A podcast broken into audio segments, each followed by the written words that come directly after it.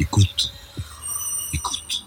Bonjour, mon invité aujourd'hui est Jeff Hofskin, qui est un ancien ambassadeur des États-Unis en Afrique et qui a quitté le département d'État sur euh, dans les conditions peut-être sur lesquelles nous allons revenir. Bonjour Jeff. Bonjour.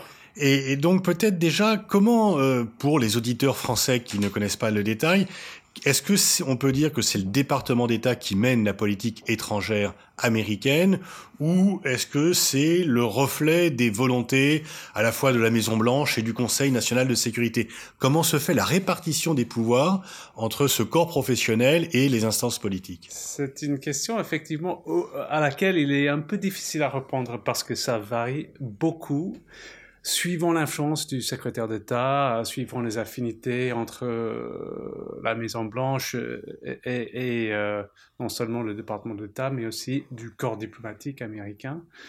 Euh, on a vu des secrétaires d'État qui, qui, étaient très influents aussi avec le Congrès américain, voire avec le public notamment quelqu'un comme Colin Powell dans le temps qui avait une très bonne réputation auprès des Américains mais en même temps, euh, avec quelques différends de politique avec le président Bush et qui donc euh, euh, se voyait peut-être un tout petit peu écarté de, des grandes décisions. et on l'a vu plus récemment avec le secrétaire Tillerson qui était euh, pas un peu mis à l'écart. On, avait l'impression effectivement d'une de quelqu'un qui ne défendait pas sa boutique puisque le département d'État a perdu une part importante de ses crédits et qui semblait hors du circuit de décision. Non, mais il était totalement hors du circuit de décision. Il n'avait pas une relation proche euh, avec euh, le président et d'ailleurs au fur et à mesure il, perdait clairement d'influence avec le président et, et, donc en même temps il était plus ou moins en guerre avec, euh, avec le personnel de son département. Donc, il n'était ni soutenu par le département par le département d'État, ni euh, par la Maison Blanche. Et hmm. euh, je pense que son expérience a, fini finalement en, échec total. Mais alors, comment se passe la, la, répartition entre le Conseil national de sécurité qui est lié à la Maison Blanche, la, la personnalité et les décisions du président, et le département d'État qui est aussi à la fois formé de professionnels et en même temps, mais on y reviendra peut-être un peu plus tard, de euh, d'ambassadeurs qui sont pas des professionnels de la diplomatie, mais qui sont des amis du président. Bon, il faut aussi voir les, tâches euh, du département de l'État avant de parler euh, des relations entre le, National Security Council, donc la Maison Blanche, et le département. D'abord, euh, c'est le, département d'État qui est chargé avec la représentation des États-Unis à l'étranger. Et donc, on a la, diplomatie la plus importante du monde. Euh, la France est, numéro 3 après la Chine. on a à peu près 13 euh, 000 diplomates américains dans 276 ambassades et consulats autour du monde. Donc, on a une très forte présence et une très grande influence. Et comment devient-on diplomate américain? Il y a un concours spécifique euh? Il y a justement un concours. Euh, et ce qui est intéressant dans notre système, c'est qu'il n'y a pas de, diplôme requis. Et je connais, j'en connais un, euh, même un seul qui, qui n'avait même pas son bac. C'était un type très intelligent, mais il a réussi à passer le concours et, et à, se faire euh, admis, euh, même sans diplôme. Donc euh, un concours assez intensif. C'est intéressant parce que, en général, il y a une très forte demande pour les places au département d'État depuis l'arrivée du président Trump à la Maison Blanche on voit moins de demandes de jeunes qui, souhaiteraient euh, un jour devenir diplomate américain. Mais donc, euh, pour revenir au département d'État, il y a euh, cette représentation à l'étranger. Il y a aussi l'assistance américaine, l'aide internationale. Et donc, notre agence pour le développement international, USAID, euh, en principe est plus ou moins euh, sur le contrôle de, du secrétaire d'État. Ça varie en suivant les administrations, mais plus ou moins euh, sous la direction du département d'État. Et là, un budget, un budget autour de 60 milliards de dollars, donc ce qui n'est pas négligeable. Donc il y a toute cette partie-là, déjà sans parler des débats de politique à Washington. Ensuite, il y a l'influence sur la politique américaine. Et comme j'ai dit tout à l'heure, c'est variable. Le, National Security Council, donc euh, la Maison Blanche, en principe, est là non pas pour imposer tel ou tel choix politique, mais pour euh, euh, gérer les débats entre les départements, entre les ministères. Et aux États-Unis, il y a pas mal de ministères. Il y a le Trésor, il y a euh, bien sûr le Pentagone, il y a, pas mal d'agences au sein du gouvernement qui ont une activité, qui ont des, intérêts euh, à l'étranger. Donc, le rôle de la Maison-Blanche est de euh, être l'arbitre de tout ça. Et est-ce qu'on peut dire que maintenant, le département d'État a perdu la partie contre le Pentagone et que c'est le Pentagone euh, qui fait la politique étrangère des États-Unis ça change. Euh, je dirais deux choses. Premièrement, Mattis est, parmi les, secrétaires, euh, les, ministres, qui a une position la plus nuancée. Donc, ancien militaire, hein, et on penserait que les militaires seraient très en guerre, etc. Mais finalement, c'est quelqu'un qui apprécie beaucoup le rôle de la diplomatie parce que justement, il a été homme de terrain et donc il connaît mhm. l'importance. Euh, donc lui, c'est pas un ennemi du département de l'État, loin de là. C'est plutôt un, soutien si la, relation entre le secrétaire d'État et le secrétaire de la Défense est bonne. Euh, autrement, le nouveau secrétaire d'État, au moins pour l'instant, euh, a une, nettement, euh, une relation nettement euh, plus, plus, serrée avec le président, donc il, risquerait d'avoir plus d'influence. Donc on ne peut pas dire que pour le moment, Tillerson a beaucoup fait pour nous écarter, écarter le, mm-hmm. ministère du, des centres de pouvoir, des, des centres de débat, mais je pense que ce n'est pas tout à fait perdu il y a un problème, et ça, c'est qu'il y a le, euh, ce qu'on appelle les politiques au sein du département d'État. Donc, ceux qui sont nommés par le président pour des raisons purement politiques, et puis il y a les diplomates de carrière. Et euh, nous sommes quand même pas mal d'être partis. Euh, il y a longtemps, le, dernier chiffre que j'ai vu, c'était 100 diplomates très gradés qui sont partis avec le, grade de général, si on veut. Et vous imaginez euh, une armée, l'armée française, qui, qui perdrait dans, dans, un an 100 euh, généraux. C'est quand même. Et alors, dans, dans, votre cas, qu'est-ce qui vous a conduit à quitter, avant le terme de votre carrière, le département d'État? J'aimerais bien dire que c'était parce que par euh, un élan de, de, de patriotique, mais finalement, j'étais en profond désaccord avec, euh, avec cette administration, euh, avec la politique de l'administration, avec euh, aussi avec enfin, le président lui-même, sa façon d'agir, son, rejet de la diplomatie en faveur d'un militarisme, à, mon sens, mal placé. Et, donc, je trouvais que en tant que représentant personnel du président, même dans un tout petit pays d'Afrique, je pouvais pas faire ça avec intégrité. Est-ce que c'est déjà un problème que euh, finalement le les, les, postes les plus importants, euh, Pékin, Paris, Londres, Moscou, soient toujours donnés à des non-professionnels de la diplomatie. Est-ce que lorsqu'on est diplomate professionnel, on se dit quand même euh, il y a une injustice à ce que en fin de carrière, on ne puisse pas avoir les plus beaux postes comme c'est le cas dans la plupart des diplomaties ou est-ce que c'est quelque chose qui est intégré parce que ça fait partie du système? On râle beaucoup au sein de la diplomatie euh, américaine je dirais moins avec raison, mais, mais ce n'est pas pour autant euh, une mauvaise chose. Je, pense notamment à mon ambassadeur quand j'étais en Inde, j'étais un diplomate, euh, euh, je ne dirais pas débutant, mais un jeune diplomate. L'ambassadeur avait été ancien gouverneur d'un État des États-Unis assez proche de la Maison Blanche à l'époque, donc c'était l'ère de Clinton. Hein. mais c'est quelqu'un qui avait été aussi directeur du corps de la paix, qui avait travaillé comme diplomate lui-même quand il était jeune en Inde, et quelqu'un qui appréciait le département d'État et qui avait surtout un bon, bon, bon adjoint qui gérait l'ambassade, tandis que lui, il coupait des ribbons, euh, embrassait les bébés et tout ça. Et ça marchait très bien. Il n'y a pas de problème, il n'y a rien de mal d'avoir un, ambassadeur politique.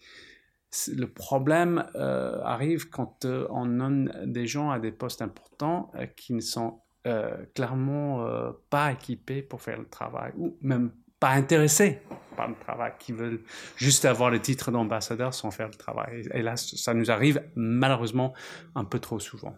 D'accord.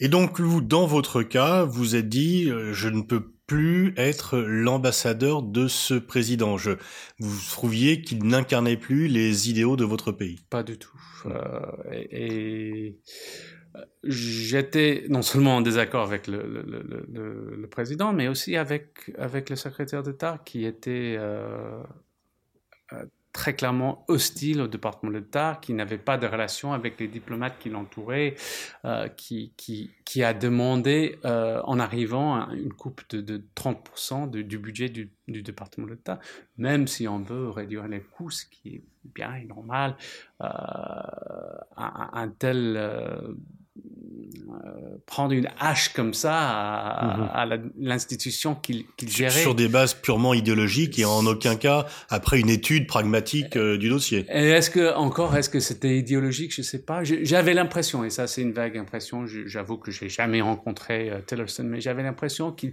pensait qu'il était le PDG d'une nouvelle entreprise, qu'il devait, enfin réduire les coûts, euh, éliminer quelques effectifs et ça rendrait la machine plus efficace. Sans euh, pour autant connaître quoi que ce soit du travail du département d'État, ni de l'environnement euh, bureaucratique et, politique de Washington.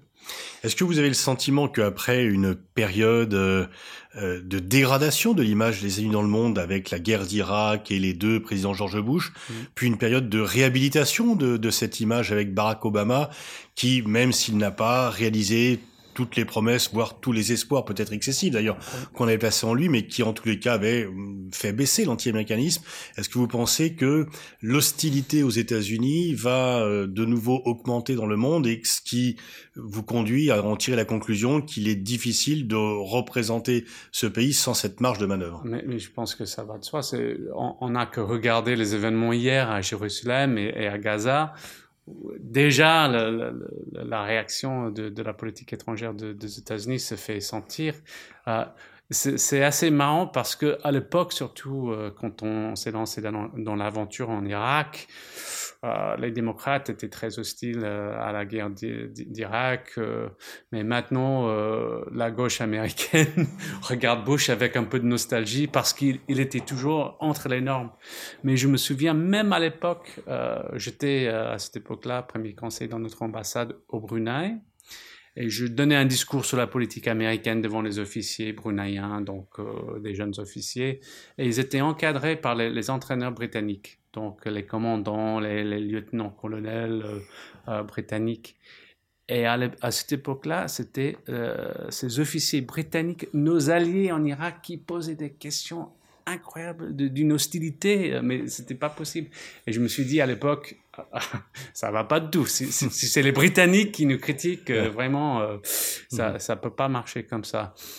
Après, euh, il y a eu l'arrivée de, Barack Obama, effectivement, euh, même s'il y a eu des politiques qui ont déçu, notamment en Syrie, par exemple, où on n'est peut-être pas allé aussi loin que nos alliés européens auraient, souhaité, on avait l'impression d'avoir un interlocuteur sérieux, euh, qui savait réfléchir et, qui, qui, était totalement convaincu de l'importance de, des alliances, de la relation transatlantique, etc. Et puis, il a été remplacé par un président qui, a, tout jeté à la poubelle. Et on a vu avec euh, les visites successives du président Macron, de, de, chancelière euh, Merkel à Washington, cette relation est vraiment très... Euh, j'aimerais pas dire dégradé parce que je, je, je, crois fermement euh, dans cette alliance transatlantique et c'est pas un seul président qui va qui va mais, mais en même temps le on a quand même le sentiment, bon, la, politique américaine a toujours été un mélange de multilatéralisme et d'unilatéralisme, mais on a l'impression que ce président-là pousse l'unilatéralisme à des extrêmes inconnus et que la relation qu'il semble vouloir avoir avec ses alliés est une relation euh, de domination, de subordination et pas du tout de partenariat. Même si effectivement il n'y a jamais eu d'égalité réelle entre les pays européens et les États-Unis. Est-ce que vous ne pensez pas qu'il y a un risque de, rupture euh, transatlantique ou de, forte dégradation?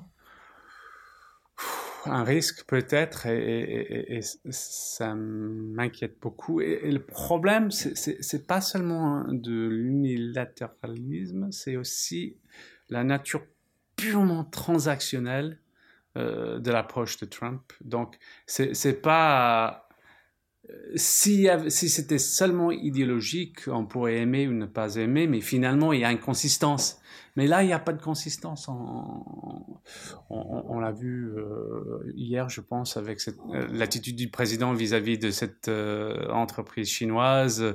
On avait imposé des sanctions et maintenant, dans un tweet, il, il, revient. Il n'y a jamais de constance. Et je pense que ça, finalement, c'est ça qui pourrait frustrer nos alliés et peut-être les éloigner. Quelle est la, vision du monde de Donald Trump? Est-ce qu'il vit dans le monde d'aujourd'hui ou dans un monde euh, rêvé des États-Unis d'il y a quelques décennies où il y avait moins de diversité, où les hommes forts commandaient et où les alliés obéissaient?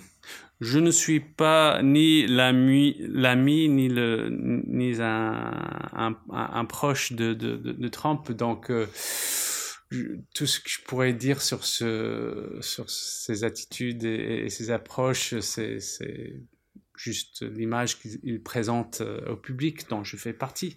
Euh, mais moi, je suis convaincu du, du, cynicisme pur de son approche. Donc, c'est pas une fantaisie, c'est pas. Je pense que il fait ce qui euh, lui semble bon dans l'instant pour Donald Trump, pas pour l'Amérique, même pas pour le Parti républicain, mais pour lui-même. Mhm. Et donc ça risque euh, de laisser des traces. Euh, quand vous aviez quitté votre poste en Afrique, quels étaient les, les premiers euh, retours que vous aviez sur à la fois la campagne qu'il avait fait, ce qu'il avait annoncé et les premières décisions C'était intéressant à l'époque, donc j'étais ambassadeur à Bangui en Centrafrique. Et c'est une grande tradition aux États-Unis, euh, dans les ambassades, de, de, faire une soirée élection, euh, une soirée électorale. Donc on invite tout le monde, on regarde le, le, le, décomptage des bulletins de vote et c'est vraiment un moment euh, où on peut euh, partager euh, notre démocratie avec, avec nos collaborateurs à l'étranger. Et donc mon conseiller pour, les, pour, la presse est venu me voir et il voulait montrer, monter tout ça. Et à l'époque, il me semblait que... Euh, Trump risquait de gagner et étant donné les, propos euh, d'histoire, euh, euh, le racisme qui montait aux États-Unis, moi je voyais dans un contexte à centrafricain très mal faire la fête autour de ça. Donc je lui ai dit non non non c'est pas possible, on va pas faire ça, on va faire quelque chose de plus intime avec le personnel de l'ambassade. Puis après, euh, quand Hillary Clinton montait dans les sondages et tout ça, et on avait à, quelques semaines euh, des élections l'impression que c'était clairement Hillary qui allait passer, euh, mon conseiller est revenu me voir pour dire mais chef, on ne pourrait pas quand même faire cet exercice, c'est très important, toutes les ambassades le font, pourquoi pas? Et encore une fois, j'ai dit non, mais cette fois pour la raison contraire, parce que j'ai dit, euh, si Trump perd cette élection, il va dire que ça a été truqué et que les démocrates, que Obama euh, ont triché. Et encore une fois, dans un contexte centrafricain où on met en doute systématiquement les, résultats des élections, je voyais très mal partager ce moment difficile avec, euh, Hmm. Donc vous voyez, quoi que soit le résultat, j'avais raison. Mais... mais à votre avis, comment va se... Parce que Trump est quand même parti normalement pour terminer son mandat, malgré euh, les bruits récurrents d'impeachment. On ne peut pas exclure qu'il soit même réélu en 2020 parce que la situation économique euh, est bonne sur le plan intérieur. Donc, euh, est-ce qu'il n'y a pas un, un risque que le département se vide de sa substance? Et deuxièmement, que quand même, on voit bien que l'image des États-Unis risque d'être encore plus dégradée qu'après 2003 et la guerre d'Irak, parce que finalement, Trump est plus isolé que ne l'était George Bush en 2003-2004. Je, le pense. Et, bon, quant au impeachment, euh, en anglais, on dit never say never, mais ça me semble très peu probable, même avec des preuves euh, de, de euh, notre système, euh, l'impeachment, c'est vraiment quelque chose d'extrême. Mais notre système n'est pas fait pour ça, même dans, dans le contexte actuel. Euh, donc, pour moi, Trump va certainement faire son mandat. Est-ce qu'il en aura un autre après? Euh, On ne sait jamais. Il a sa base qui est de 40% de l'électorat. Mais déjà en 4 ans, il aura quand même le temps de faire des choses et probablement de faire des dégâts. Pour faire des dégâts, certainement. Et encore beaucoup plus que, que, que, George Bush.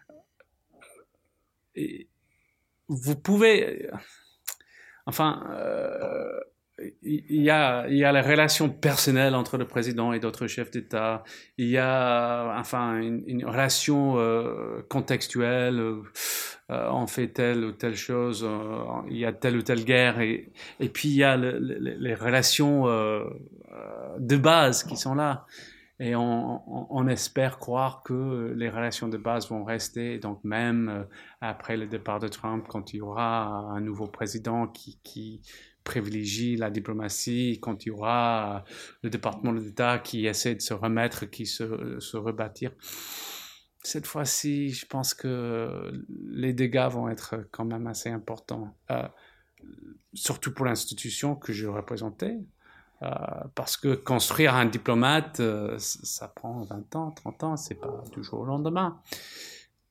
Mais aussi les relations avec nos partenaires. Et, une fois que les Européens ou que les Japonais ou que les, Mexicains, les Canadiens, une fois qu'ils se disent, bon, écoute, on, ne peut plus faire comme ça. On, va se tourner euh, vers d'autres partenaires. On va voir si on peut, on peut pas régler les problèmes internationaux nous-mêmes. Hmm. On va pas revenir. Donc en fait, votre prédiction, c'est que loin de faire l'Amérique plus grande, Trump va rétrécir l'Amérique et l'affaiblir, notamment par rapport à ses alliés. Il l'a déjà fait déjà fait. Et est-ce que vous pensez que la Chine est le grand bénéficiaire de la politique de Trump? Ça, je ne sais pas. J'avoue tout de suite que je suis pas un expert en Chine. Quoique, en Afrique, on regardait de très près les activités des Chinois. C'était très intéressant. Mais, mais, mais à mon sens, euh, j'ai vaguement l'impression que la Chine, malgré sa, sa puissance et sa montée économique, est-ce que la Chine est, prête à jouer le rôle politique? Est-ce que, est que, la Chine est, prête euh, à, assurer la stabilité du, système international J'en suis pas encore convaincu. Et alors donc comment vous voyez l'impact de Trump avec euh, une, des États-Unis qui seraient moins dominants, mais en même temps euh, pas, enfin une sorte de, de disparition, d'émiettement de la puissance et d'atteinte au multilatéralisme? Oui, tout à mmh. fait. Et, et, et, je sais pas, euh, l'Amérique a une capacité de se réinventer. Et, c'est un peuple très entrepreneur, donc on peut espérer qu'il euh, y aura d'autres chapitres à ce grand mmh. euh, roman de, de, enfin, du, siècle, siècle, américain. mais si on était si on était déjà sur le sommet, si on était déjà peut-être un tout petit peu sur le déclin, je pense que euh, Trump a beaucoup euh, euh, beaucoup poussé ce processus. Poussé le déclin américain. Merci Geoff Hopkins pour cette analyse sur la politique extérieure américaine et le département d'État. Merci beaucoup.